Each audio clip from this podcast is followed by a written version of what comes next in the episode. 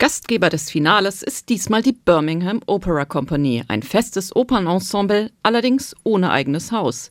Die Kompanie präsentiert ihre Produktionen an verschiedenen Orten im Stadtgebiet. Yeah.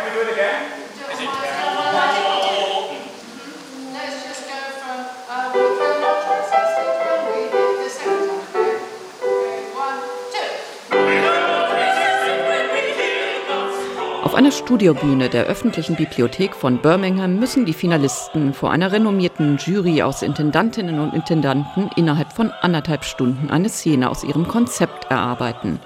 Dazu stehen ihnen neben vier Sängern des Ensembles auch acht Laiendarsteller zur Verfügung, sogenannte Volunteers. Denn bei der Birmingham Opera Company ist es üblich, Menschen aus der Stadt in die Produktionen mit einzubeziehen. Und zwar als gleichberechtigte Darsteller, sagt der Direktor Richard Villacy. Die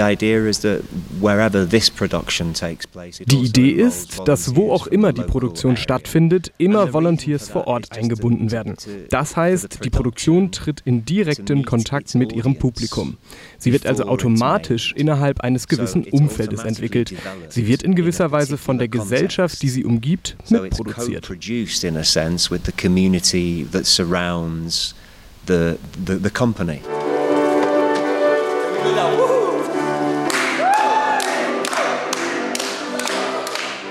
Besonders beeindruckt ist die Jury in diesem Finale von der Arbeit des 31-jährigen italienischen Regisseurs Lorenzo Ponte. Innerhalb von kurzer Zeit gelingt es ihm, jeden einzelnen Darsteller zu aktivieren und ein Gemeinschaftsgefühl entstehen zu lassen. Die Volunteers werden zu Liebespaaren oder Demonstranten und beginnen spontan zu agieren. Die Geschichte rund um die beiden Witwen hat Lorenzo Ponte in ein Altenheim verlegt. Dort kämpfen die Figuren um ihr Recht auf Leben und Liebe. Die Vorstellung davon, wie sich eine alte Person zu verhalten hat, damit möchte ich mich beschäftigen. Die vier Charaktere der Oper zeigen da verschiedene Perspektiven auf. In der Gesellschaft bist du von Bedeutung, solange du produktiv bist. Doch was passiert, wenn du damit aufhörst, wenn du dich zur Ruhe setzt? Die Entscheidung der Jury, Lorenzo Ponte und seinem Team den ersten Preis zu verliehen, viel einstimmig, sagt Jurorin Karen Stone. Direktorin der Opera Europa, einem Zusammenschluss aus mehr als 230 Opernhäusern und Kulturinstitutionen weltweit. Wir mussten die ganze Zeit lachen. Das war keine traurige Geschichte über das Lebensende. Die Personen waren kämpferisch. Sie haben ihre Existenz verteidigt und sind für sich eingestanden. Das war ein sehr inspirierendes Projekt. Einen weiteren Preis vergibt die Jury diesmal nicht, obwohl auch die anderen Kandidaten spannende Konzepte präsentieren.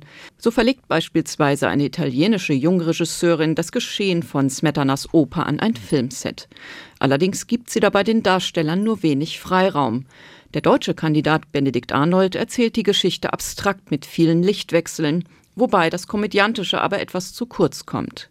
Bei der Stuttgarterin Verena Silcher wiederum wird die Witwe Carolina zu einer Unternehmerin, die Wellnessprodukte für Frauen vertreibt. Die 29-jährige Produktionsleiterin an der Staatsoper Stuttgart probt im hinteren Teil der Probebühne mit den Darstellern.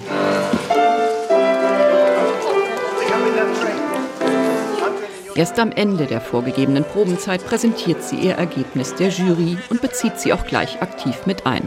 Sie lässt die Juroren von den Darstellern zum Mittanzen auffordern.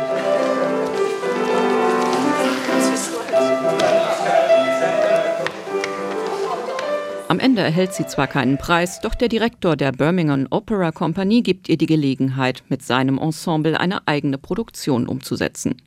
Verena Silcher hat vor einigen Jahren bei der Kompanie im Bereich Sponsoring gearbeitet.